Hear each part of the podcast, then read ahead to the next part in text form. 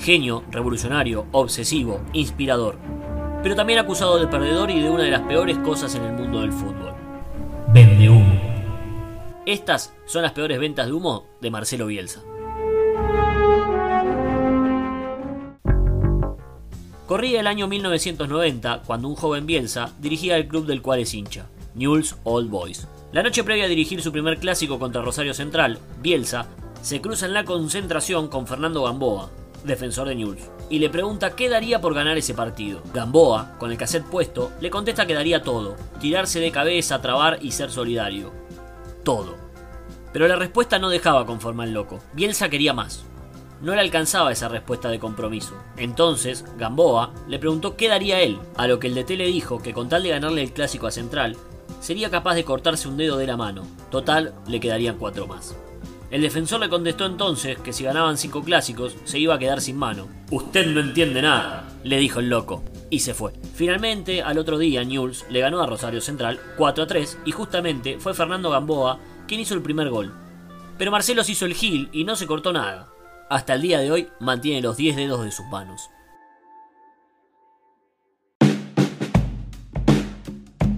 En 1992, el News dirigido por Bielsa perdió con San Lorenzo en la Copa Libertadores por 6 a 0 y de local. A los pocos días los muchachos de la barra, con un tal Kiko de zona sur tal vez, decidieron hacerle una cordial visita al loco para pedirle explicaciones y exigirle buenos resultados. Bielsa se plantó y salió a la puerta de su casa a enfrentarlos, con la ayuda de una granada que llevaba en su mano. El DT de Newell's les dijo que si no se iban de su casa, le sacaba el seguro de la granada y se las tiraba. Una mezcla de humo, porque no se sabía si era real, pero también debido a bien aplicado. Además, Newell's terminó llegando a la final de esa Copa Libertadores y eliminando justamente a San Lorenzo en la semifinal. ¿Qué pasó en la final? La perdió.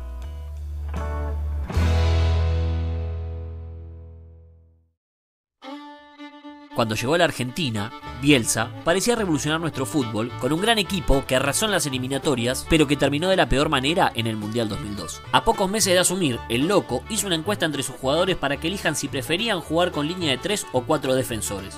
El esquema ganador por amplia mayoría fue la línea de 4. Al contar los votos, Bielsa le anunció al plantel. Bueno, esto demuestra cuál es el módulo preferido de ustedes. Les quiero anunciar entonces que vamos a jugar con línea de 3. Chao. Y se fue.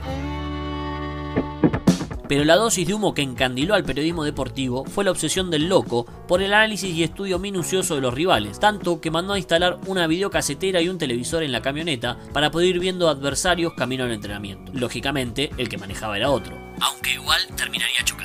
Lo peor llegaría en el Mundial, y no solo por nunca poner juntos a Batistuta con Crespo. El DT de la selección llevó a Japón nada más y nada menos que 7000 cassettes compartidos y compactos de los equipos rivales. No sabemos cuántos videos habrá visto Bielsa, porque en 10 días la selección argentina ya estaba eliminada del Mundial en primera ronda. Al regresar al país, Bielsa se recluyó en su campo, aislado y sin dar señales de vida.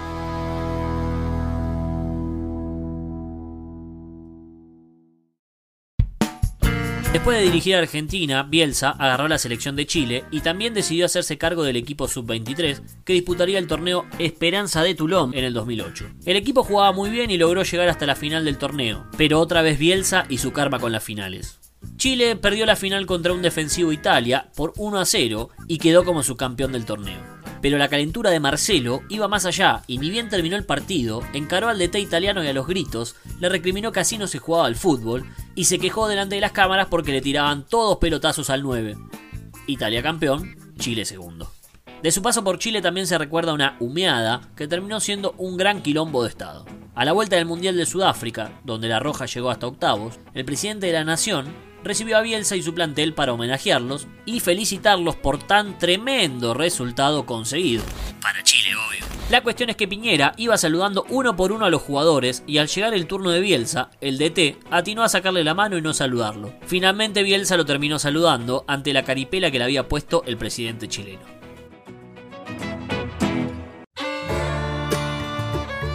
En el 2011 Bielsa dirige el Athletic de Bilbao, equipo con gran tradición en la Liga Española, con una filosofía muy particular y el orgullo de solo tener jugadores vascos en su plantel. Esta filosofía parecía encajar a la perfección con el DT argentino y de paso le servía de excusa en caso de tener un mal paso por el club. Bielsa arrancó en Bilbao a lo Bielsa, pero también terminó lo Bielsa.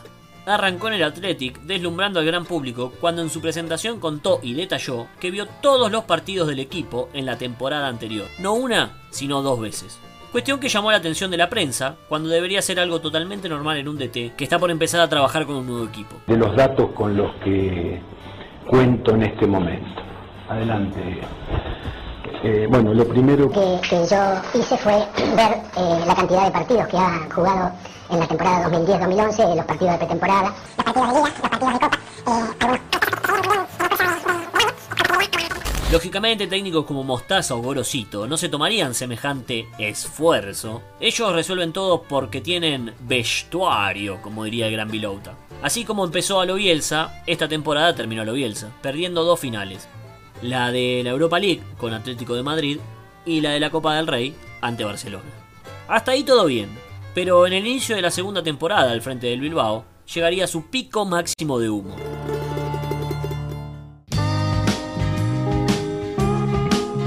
El 6 de julio de 2012 Bielsa convocó a una conferencia de prensa que duró una hora y 10 minutos. En esa conferencia confesó algo insólito. El gran Marcelo contó que se autodenunció por maltratar a un obrero que estaba trabajando en la remodelación de la ciudad deportiva del Atlético.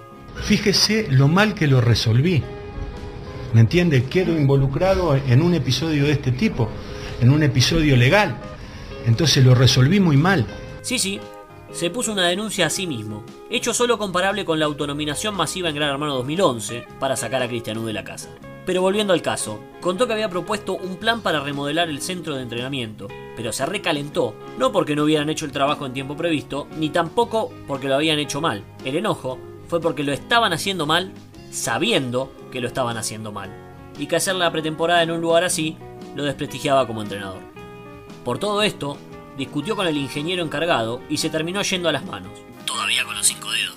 Este ingeniero dijo que no hizo la denuncia correspondiente, presionado por la empresa, pero Bielsa decidió facilitarle las cosas autoinculpándose y denunciándose a sí mismo. Humo de primer mundo.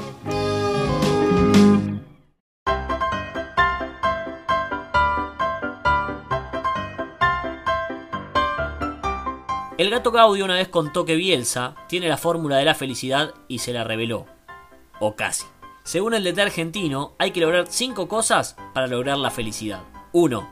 Dar sin mirar a quién. Si alguien necesita algo, dáselo. 2. Creer en algo religiosamente. Aferrarse a una creencia. Aunque le confesó a Gastón que esto casi lo lleva a la locura. 3. La familia y el amor. Aunque Bielsa sostiene que esto dura alrededor de un año y medio. 4 el éxito profesional, pero también aclaró que es imposible de sostener en el tiempo. ¿Y la quinta?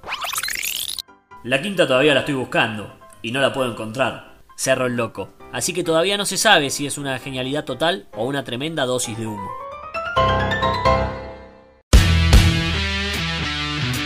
En el 2018, fiel a su estilo de agarrar equipos medio pelo, pero con la excusa de que son desafíos atípicos, Bielsa asume la dirección técnica del Leeds United de la segunda división de Inglaterra, torneo que inmediatamente pasó a ser el preferido de Recondo. Con la vara de humo cada vez más alta, Bielsa decidió ingresar al fútbol inglés a lo grande. Para esto se tomó el difícil trabajo de averiguar cuánto era el costo de una entrada para ver al Leeds.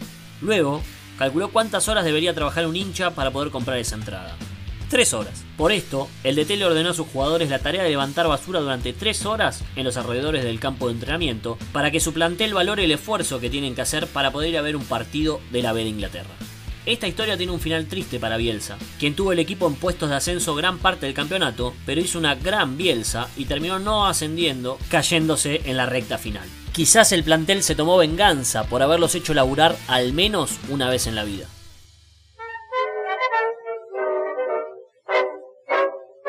Pero seguramente el pico máximo y lo que más hizo explotar el humómetro fue el día que le ordenó a su equipo dejar hacerse un gol. Jugaban Leeds contra Aston Villa por la anteúltima fecha del campeonato, con ambos equipos con chances de ascender a la Premier League. El Leeds se puso en ventaja con un gol que generó polémica, porque un jugador rival estaba tirado en el piso y los players del equipo de Bielsa no tiraron la pelota afuera para que lo atendieran. De repente la hecatombe, la debacle total. La tangana entre los integrantes de ambos equipos no se hizo esperar y el DT de Aston Villa, John Terry, un tipo de códigos, le recriminó a Bielsa lo que había pasado. Inmediatamente el DT Rosarino dio la orden de que su equipo se dejase empatar y se deje convertir un gol. Una actitud más que noble y de fair play, si no fuese porque el partido siguiente se encargó de avisarle al DT rival que en un caso que un jugador cayera al piso lesionado, su equipo no devolvería la pelota. Encima, en el final de la historia, el Aston Villa terminó ascendiendo y el Leeds jugando un año más en la segunda división.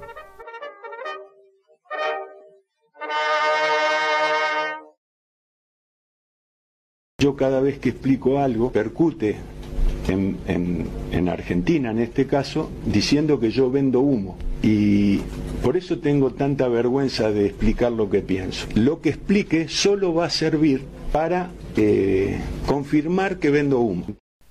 Aclaramos que no entraron en la categoría de venta de humo actitudes o cosas normales para cualquier ser humano, pero que a Bielsa se le resaltan como si fuera un ser de luz. Pero esto no es culpa de Marcelo, sino de los Edules, Recondos o Barsky que destacan estas cosas más que si hubiese ganado un campeonato. Como el día que se sentó en una laderita, o como cuando dirigió un entrenamiento desde un escritorio, o como cuando pidió permiso para echarse un gar con una radio, o como cuando le preguntó a Chile ver dónde había comprado una chomba que le gustaba, o como cuando corría solo en el campo y le dijo a un periodista doble que lo dejara en paz, o como cuando dijo que San Paolo lo había superado. Esto sí es imposible de creer. Hasta acá entonces las peores ventas de humo de Marcelo Bielsa. Espero que te haya gustado este video. Te invito a que te suscribas y como dicen todos los youtubers, que comentes, dejes un like, se lo recomiendes a todo el mundo. Y nada, nos vemos en el video que viene. Bueno, ¿algo más? destino la experiencia me ha ayudado por vaquiano y porque yo andando de rodillas en Francia con los jugadores.